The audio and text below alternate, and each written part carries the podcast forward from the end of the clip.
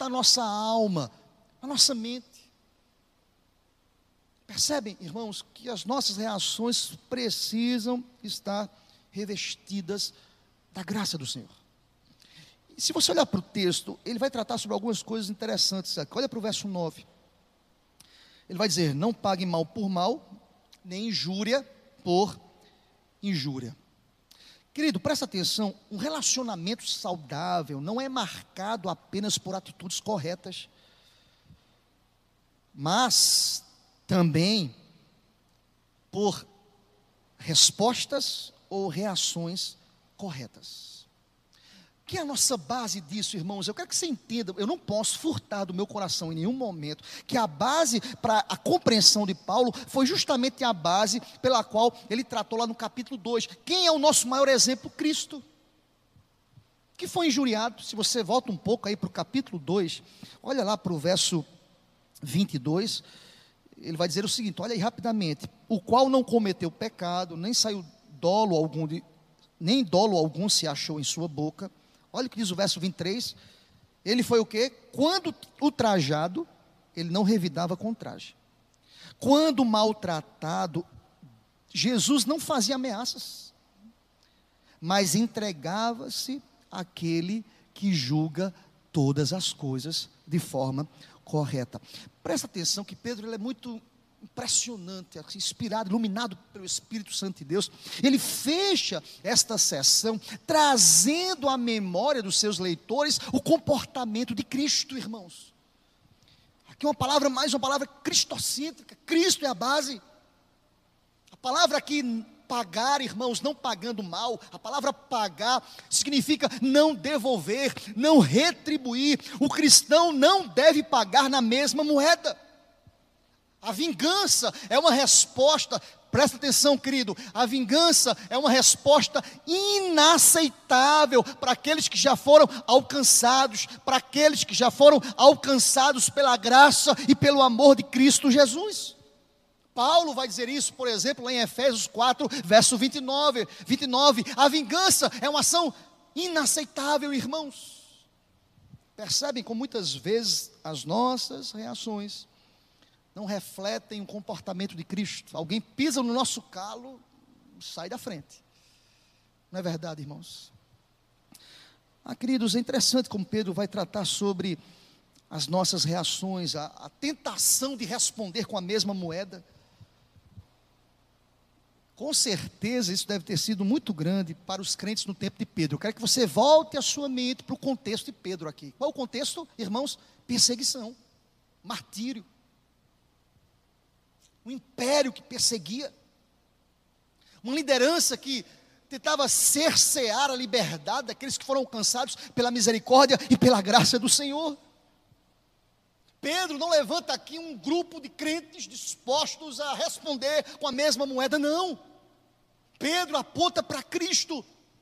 Pedro diz à igreja, em outras palavras: olha, aquele que era o próprio Deus, ele não respondeu com trajes, ele foi maltratado, mas não respondeu com a mesma moeda, não. Aquele que julga retamente todas as coisas, está atento para todas as ações e para todas as nossas reações. Ah, irmãos, a expressão injúria por injúria pode ser traduzido por traje, xingar, no popular, irmãos, falar mal de alguém como vingança. Aí Pedro vai dizer: não, a nossa reação não deve ser essa. Pelo contrário, antes, pelo contrário, ainda no verso 9, irmãos, antes, pelo contrário, bem dizendo. Olha o que vai dizer aqui Pedro, irmãos, olha o que Pedro nos ensina, pois para isto mesmo fostes chamados, a fim de quê? A fim de receberdes bênção por herança. A palavra bem dizer aqui significa literalmente falar bem de, elogiar, exaltar. Meus irmãos, vocês estão entendendo a palavra? Pedro vai dizer o seguinte: não apenas vocês não devem responder com a mesma moeda, mas vocês precisam abençoar. Irmãos, olha aqui para mim. O que é que vem à sua mente agora? Vem à minha mente a própria orientação de Cristo, que devemos orar, bendizer, clamar por aqueles que nos perseguem. Ah, irmãos, eu tenho visto outros comportamentos nas redes sociais. De gente que entrega a própria vida para pegar uma boa briga pelas redes sociais, para dizer que sabe, por exemplo, para dizer que é melhor, para dizer que conhece mais, para dizer que não vai ficar por baixo, para dizer que conhece mais o contexto político, social, teológico. Eu tenho visto isso, irmãos. E sabe qual é a minha leitura? Eu dizia ontem para uma pessoa, ontem, à tarde, eu disse: Olha, sabe quando você vai me ver ali discutindo nas redes sociais com alguém? Nunca, jamais. Deus não me chamou para isso. Deus me chamou para pregar a verdade, para ensinar. Todo pastor foi chamado para propagar a palavra. Deus não me chamou para estar brigando em redes sociais. Deus não me chamou, e eu fico impressionado com colegas, pastores, que investem um tempo e as ações e reações, as tréplicas ou as réplicas e tréplicas nas redes sociais são perceptíveis. Percebe, irmãos? Alguém que bota um, um, texto, alguém que faz uma réplica, ele não pode ficar calado, traz uma tréplica e o debate não termina, e eles chegam às vias de fato, na falta de respeito, na falta de afeto, na falta de amor. O texto me orienta de maneira diferente. O contexto aqui era de perseguição, irmãos. Não uma perseguição virtual, uma perseguição física, verdadeira, em que os crentes estavam sendo perseguidos e mortos. Mas sabe, o que, é que eu tenho aprendido, meus irmãos, na palavra é que eu preciso responder com oração, abençoar quem me persegue. Tem uma frase muito interessante do escritor britânico C.S. Lewis. C.S. Lewis escreveu o seguinte, irmãos, ele declarou de maneira muito correta o seguinte, falando sobre o perdoar. Ele disse que ser cristão significa perdoar o imperdoável porque Deus perdoou o imperdoável em você. Ser cristão é perdoar o imperdoável, porque Deus perdoou o imperdoável na minha vida e na sua vida. Paulo irá nos dizer que ele se fez maldito em nosso lugar, e bendito seja o nome do Senhor para sempre. As nossas reações precisam ser corretas, irmãos. Mas há uma terceira verdade que o texto nos ensina, versículos 10 e 11. Como cristão, preciso ter uma ação correta. Como cristão, Pedro me ensina que eu preciso ter uma reação correta, ação e reação. Mas como cristão também eu preciso ser modelo. Eu preciso de um modelo correto. Olha para os versos 10 e 11. Olha comigo, querido. Pois quem quer amar a vida e ver, e ver dias felizes, refreia a língua do mal Evite que os seus lábios falem dolosamente, aparte-se do mal, pratique o que é bom, busque a paz. Olha como ele termina o verso 11: empenhem-se para alcançar, ou por alcançá-la. Empenhem-se, esforcem-se por alcançá-la. A terceira verdade que o texto me ensina, meus irmãos, é que precisamos de um modelo correto. É interessante, meus irmãos, que a partir do verso 10, a partir do verso 10, Paulo está citando o Velho Testamento, irmãos, o Salmo 34, ali do versículo 12 ao versículo 16. Pedro toma emprestado aqui o Salmo 34, os versículos 12 a 16, para quê, irmãos? Para consubstanciar sua doutrina aqui. Que doutrina, pastor? A doutrina do esvaziamento do ego, do eu, da vaidade, orientado pelo Espírito Santo de Deus que com o seu poder traz às nossas vidas a mortificação da nossa carne. Eu penso, meus irmãos, que os versos 10 e 11 serve para a gente como modelo, e esse modelo tem que ser vivenciado para que as pessoas possam ver em nós um comportamento correto, de tal forma, por exemplo, foi aquilo que Paulo falou: sede meus imitadores, como eu sou de Cristo, meus irmãos, sede meus imitadores. Mas como as pessoas podem me imitar? Como eu posso ser um modelo de cristão? Olha para os versos. Pedro irá dizer o seguinte: primeira coisa, refreia a língua. Quando nós falamos sobre língua, meus irmãos, nós pensamos na rebeldia da língua, nós pensamos como a língua ela é propensa para o pecado. Não é à toa que nós temos um capítulo reservado, Tiago, capítulo 3, tratando sobre a língua. E eu queria destacar para a gente o verso 6 do capítulo 3, quando Tiago escreve lá no verso 6 do capítulo 3 da sua epístola, ele começa dizendo: Ora, a língua é fogo, é mundo de iniquidade. Pedro, Tiago vai dizer: a língua está situada entre os membros do nosso corpo e contamina o corpo inteiro. E não só põe em chamas toda a carreira da existência humana, como também é posta ela mesma em chamas do inferno, ou pelo inferno. Tiago investe aqui um capítulo para tratar da língua. Pedro trata sobre ela, dizendo: Eu só vou ser modelo de vida cristã se eu refrear a minha língua, meus irmãos. Muitos dos problemas no contexto religioso, nos guetos cristãos, nas igrejas, nos celeiros evangélicos, muitos dos problemas da vida são causados por palavras erradas, proclamadas pelo espírito errado, pela inclinação errada, línguas que são usadas sem nenhuma cautela, sem nenhum compromisso Alguns até falam que são os incendiários espirituais. São aqueles que levantam contendas. São aqueles que são capazes de, de promover uma, uma crise, uma destruição generalizada. Não à toa, meus irmãos, que Tiago diz que a língua é fogo. Quantas pessoas que estão gerando, muitas vezes, situações, destruições generalizadas palavra de Deus para a gente, refreie a língua. Mas, pastor, como eu posso refrear a língua? Sabe como? Eu tenho uma palavra de Deus para o teu coração aqui hoje à noite também. Mais uma palavra de Deus. Salmo 141, verso 3. Põe guarda, Senhor, a minha boca. Põe guarda a minha boca, Senhor. Vigia a porta dos meus lábios. Sabe o que eu aprendo com esse texto? Eu correlaciono ao que Pedro fala aqui. Quem quer amar a vida e viver dias felizes, refreia a língua. Eu não consigo. Eu sou, eu sou pecador, irmão. Eu sou inclinado ao mal. Eu sou tentado a usar a minha língua de maneira pecaminosa. Mas a oração que eu preciso fazer diariamente, Deus, Salmo 141, versículo 3: Põe guarda, Senhor Deus, a minha boca, vigia a porta dos meus lábios. Mas aquele que quer ser modelo, ele precisa ainda nessa temática dos lábios, olha para o verso 10 ainda, esse cristão precisa evitar que os seus lábios falem dolosamente. Ou seja, meus irmãos, o que é que Pedro, Pedro acrescenta aqui, irmãos?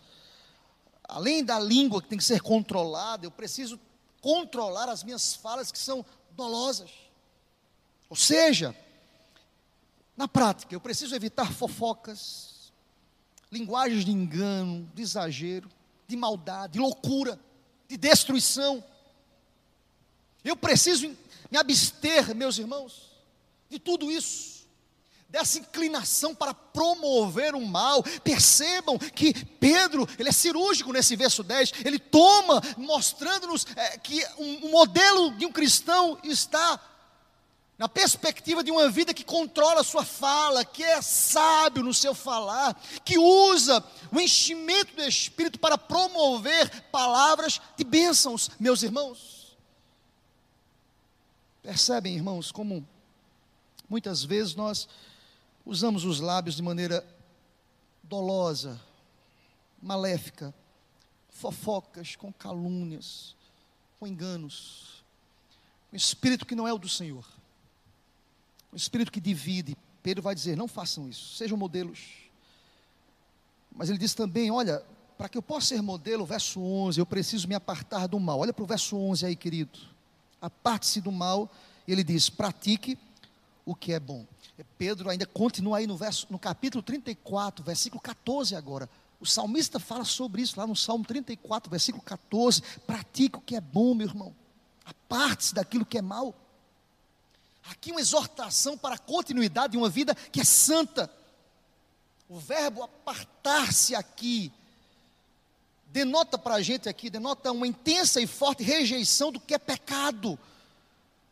A ideia aqui é ter uma forte rejeição, é fugir do mal, é fugir do pecado. Apartar-se aqui é correr do mal, tendo a consciência que se o mal se apresentar diante das nossas vidas fragilizadas pela semente do pecado, nós iremos cair. Lembram de José? O que foi que José fez? José não disse: Olha, eu decreto que o pecado não vai tomar conta de mim. Esta mulher está aqui me despindo, tomando as minhas vestes festivas, mas eu sou cheio do Espírito, cheio de Deus, eu vou continuar aqui. Não. José correu. Lembram de Jó? Homem reto, íntegro, temente a Deus e que fazia o que do mal? Se desviava, se apartava do mal. Olha aqui para mim, querido, aparte-se do mal, não confie em si mesmo. Pedro vai dizer: você quer ter uma vida de modelo, uma vida que possa trazer espelho para o próximo. Não trate o pecado de maneira leviana, trate o pecado como pecado, fuja do pecado. E Pedro vai dizer: Olha, faça o que é bom. O contrário disso é sejam bondosos. Sem sombra de dúvidas, irmãos, ele tira aí a mensagem das bem-aventuranças, capítulo 5, versículo 44, quando Jesus fala o seguinte: Bem, amai os vossos inimigos e orai pelos que vos perseguem, sejam bons, orem por eles, evitem aquilo que não honra o Senhor Deus, aparte-se disso. Evita aquilo que não honra o nome do Senhor Deus, despreze tais coisas. Pedro vai dizer: quer ser modelo cristão? Olha para o verso 11. Ele termina o verso 11 dizendo: Olha, muito mais do que isso, ele caminha mais uma milha. Busque a paz e empenhe-se por alcançá-la. Olha que Pedro vai fechar aqui dizendo: vocês querem viver uma vida de modelo como um cristão verdadeiro e autêntico? Busque a paz. Eu gosto muito de um texto, meus irmãos, lá de Romanos, capítulo 12, versículo 8. Esse é o texto, irmãos. Nós temos um grupo no WhatsApp do racha aqui da igreja. Nós criamos o um grupo alguns anos atrás. E o tema da chamada para o racha é Romanos 12, 8. Está escrito lá. Quando depender de vós, tende paz com todos os homens. Bem sugestivo, né, né, irmãos, colocar na chamada do racha esse texto. Quando depender de vós, tende paz. Interessante como Pedro vai tratar essa ideia de, de buscar a paz, de promover a paz. Percebem como muitas vezes nós não somos os promotores da paz, pelo contrário, é a igreja que está promovendo a guerra, irmãos. E é a igreja que está seminando a guerra, a ira, o ódio, a briga. Eu tenho dito uma frase constante aqui aos irmãos na igreja que não basta hoje pecar, tem que publicar, irmãos. As pessoas estão publicando seus pecados, estão brigando virtualmente, não estão promovendo a paz. A palavra paz, ela significa uma condição constante de tranquilidade que produz alegria e felicidade permanente. Alegria e felicidade permanentes. Alegria, felicidade. Quem promove a paz consegue trazer a ambiência na qual ela está inserida, um ambiente de alegria, de paz. Como é bom conviver com pessoas que promovem a paz, meus irmãos. Como é interessante conviver com pessoas da paz, do amor, da misericórdia. Pedro vai dizer: vocês querem servir de modelo? Olhe para os versos 10 e 11. Não basta apenas agir de forma correta, não basta apenas reagir de forma correta. Precisamos servir de modelos de maneira correta, como cristãos verdadeiros. Mas é impressionante como Pedro termina esta sessão. Nós precisamos, por último, queridos, de um estímulo correto. Nós precisamos de um estímulo correto. Para a gente fechar, olha para o verso 12. Olha que estímulo estímulo maravilhoso, olha que bênção, olha que segurança para o povo de Deus, cansado, maltratado, perseguido, açoitado, martirizado. Pedro termina esta sessão dizendo: por que devemos nos comportar assim? Olha que estímulo abençoado, que bênção, meus irmãos. Sabe por quê, queridos? Olha para o verso 12. Porque os olhos do Senhor repousam sobre os justos, e os seus ouvidos estão abertos às súplicas, mas o rosto do Senhor está contra aqueles que praticam males. Louvado seja o Deus de toda justiça, glória a Deus. Que estímulo, meus irmãos. Que estímulo correto, que bênção. É interessante como Pedro aqui assegura seus leitores primários aqui, que os olhos do Senhor Deus estão sobre o seu povo. Deus está olhando para cada situação nesse momento, glória a Deus por isso. Você está sendo perseguido, seu trabalho de forma injusta, ora ao Senhor, ora por aquele que te persegue, tenha certeza que os olhos do Senhor estão postos sobre a tua vida, sobre a tua casa, sobre a tua família. Os ouvidos do Senhor estão abertos às nossas orações. Que bênção, meus irmãos. Glória a Deus por essa palavra. Devemos confiar em Deus. Algumas verdades pulam o meu coração. Eu estava estudando esse texto. Devemos confiar na proteção de Deus. Devemos confiar que Deus é o Deus da provisão. Deus está à frente contra os nossos inimigos. Eu não posso, eu não posso reagir querendo estabelecer justiça, não, irmãos. Aqui eu não estou fazendo apologia a ser um isentão social, nada disso, irmãos. Aquilo que é pecado tem que ser denunciado como pecado. Mas o que deve tomar o meu coração é a promoção da paz, é a promoção da paz, é amar a quem não merece ser amado, é agregar aquele que não merece ser agregado. Eu lembro das palavras de Paulo: sejam pacientes com os insubmissos. É fácil, irmãos? Não. Sejam pacientes. Paulo vai orientar a igreja. Com os caluniadores, com os insubmissos. Tratem eles com misericórdia, com amor. Tratem eles. Aí, irmãos, nessa minha caminhada ministerial, tenho aprendido muito sobre isso. No início do meu, do meu ministério pastoral, eu achava que se resolvia com braço de ferro, gritando mais alto. Deus tem me ensinado o contrário. Sabe que Deus tem me ensinado? Aqueles que são mais difíceis, ame mais. Seja mais misericordioso. Seja mais paciente. É fácil, irmãos? Não é fácil, não. É um desafio. Mas o estímulo que vem sobre o meu coração essas, são essas duas frases: os olhos e os ouvidos do Senhor. Nós temos aqui uma figura interessante, irmãos, um, são figuras de linguagem que os teólogos chamam de antropomorfismos. Que é isso, pastor? São características físicas humanas aplicadas a Deus. Pedro se faz, tome emprestado essa ideia, e, e ele enfatiza aqui que Deus está com os olhos, com os ouvidos, para que os leitores possam entender o que ele quer nos dizer aqui.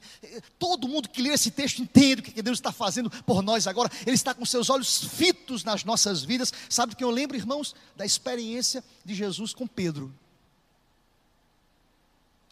Quando ele nega ao Senhor Jesus, Jesus fita os olhos em Pedro. Eu não penso aqui, irmãos, que o olhar de Cristo não foi um olhar fulminante para fulminar Pedro, não. Sabe como eu entendo aqui no texto? É que o olhar de Cristo foi um olhar de misericórdia. A verdade é que o ministério de Pedro, depois da ressurreição de Cristo, é restaurado. E o que é que Jesus vai dizer a Pedro? Apacenta as minhas ovelhas. Nós precisamos manifestar, meus irmãos, misericórdia, porque entendendo que os olhos, os ouvidos do Senhor estão atentos.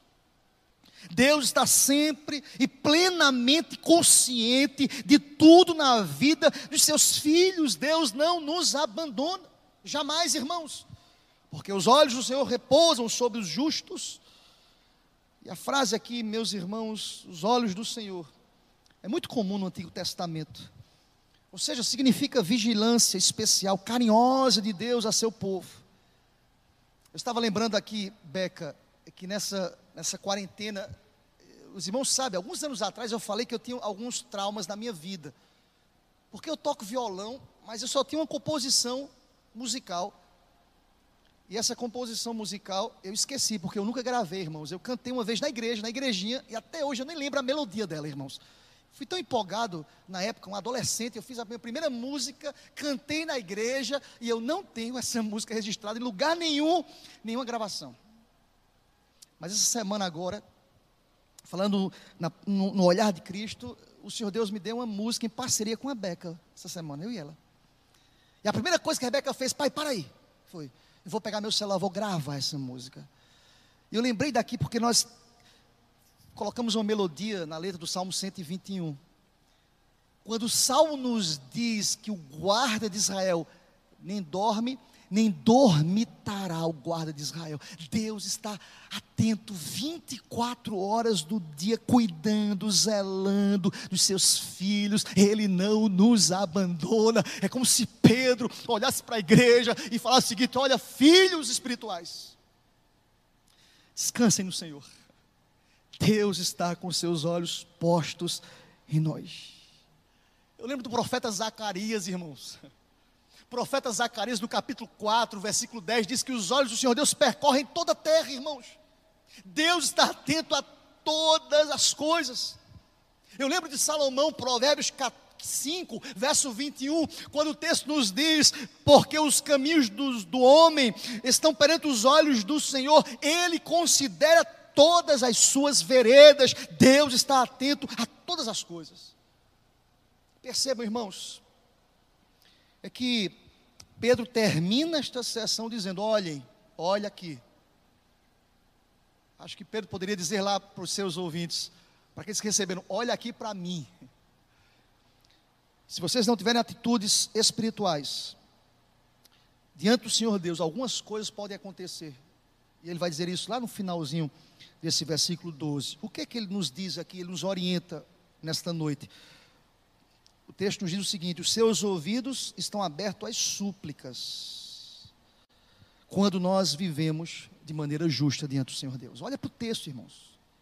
Percebe que ele vai falar sobre oração dentro desse contexto. Desse contexto o que, pastor? No contexto que ele está fechando uma sessão que fala que o nosso comportamento tem que ser correto, a nossa ação tem que ser correta, a nossa reação tem que ser correta, no, o nosso, a nossa vida tem que servir como modelo, como padrão dos fiéis. Eu lembro de Paulo a Timóteo. Procura te apresentar a Deus como obreiro aprovado, que maneja bem a palavra da verdade, mas nós precisamos manejar bem a palavra da verdade. Essa palavra tem que promover o que? Atitudes corretas que glorifiquem o nome do Senhor Deus. Por quê, irmãos? Porque os ouvidos estão abertos às súplicas. Interessante que Pedro usa a palavra súplica, que significa que oração, petição. Olha, presta atenção, irmãos. É que o rosto Senhor Deus está voltado aqui, os ouvidos estão abertos àqueles que estão com a vida correta diante do Senhor Deus, irmãos. Eu preciso entender, irmãos, o que Isaías falou no capítulo 1 do seu livro, que Deus olhou para aquela multidão, para, aquela, para aquele ajuntamento solene e disse: Eu não recebo levantar das mãos de vocês. Sabe por quê? Porque ajuntamento solene associado a pecado. Eu não estou aí nesse culto, não. Percebem como muitas vezes as nossas orações elas não passam do teto, irmãos. Sabe por quê? Porque nós, nós não estamos vivendo conforme as Escrituras. E Pedro vai dizer: olha, ele, ele está com seus ouvidos abertos, as suas súplicas. E eu termino caminhando aqui para o final dizendo o seguinte, mas outra verdade aqui é muito clara no texto, irmãos. Ele vai dizer também que o Senhor está contra aqueles que praticam o quê? Males. Deus está contra aqueles que praticam a maldade. Eu vejo aqui que há a ideia do contraste aqui no texto seja, Deus está atento de maneira misericordiosa para aqueles que praticam o bem, mas em contraste, Deus está contra aqueles que praticam o mal. Eu chamo a sua atenção, meus irmãos, é que Deus está atento para julgar o seu povo, para julgar o povo, para julgar todas as coisas. Nesse finalzinho aqui, irmãos, a, a face do Senhor Deus aqui nesse contexto representa a manifestação da ira de Deus contra aqueles que promovem o mal, contra aqueles que são desobedientes à palavra. Deus é amor, é amor, mas Deus ele é justiça. Eu posso correlacionar, por exemplo, ao texto de Apocalipse 6,16. Está escrito: Escondei-nos da face daquele que se assenta no trono e da ira do cordeiro. Escondei-nos da face da ira do cordeiro. A palavra também nos diz: horrenda coisa é cair nas mãos do Deus irado. Irmão, termina esse texto e esta palavra nesta noite te convidando em nome do Senhor Deus a refletir sobre aquilo que foi ministrado para as nossas vidas hoje. Pedro nos ensinou hoje, a palavra do Senhor nos ensinou que precisamos precisamos agir de forma correta. Precisamos reagir de forma correta.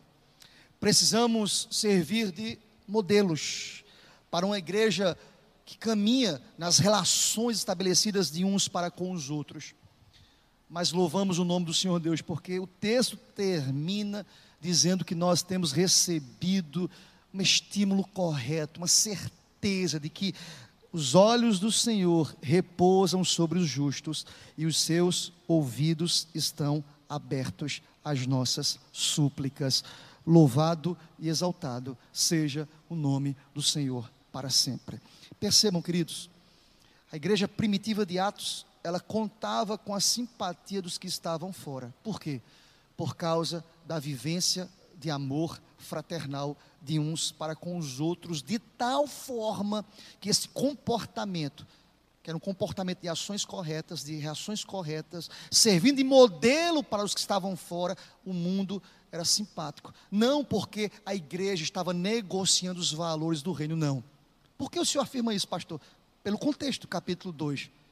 Porque se falar sobre a simpatia do povo de fora, o texto vai dizer, eles eram perseverantes, versículo 42, na comunhão, na oração, no partir do pão, sacramento, na doutrina. Eles eram perseverantes na doutrina dos apóstolos, na comunhão, no amor fraternal, no sacramento, partir do pão. E nas orações eles eram constantes.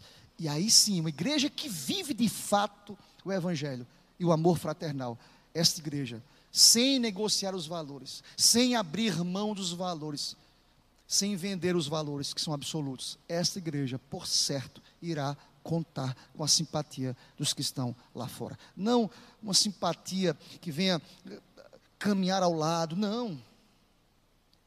Mesmo aqueles que ferem, que jogam pedras.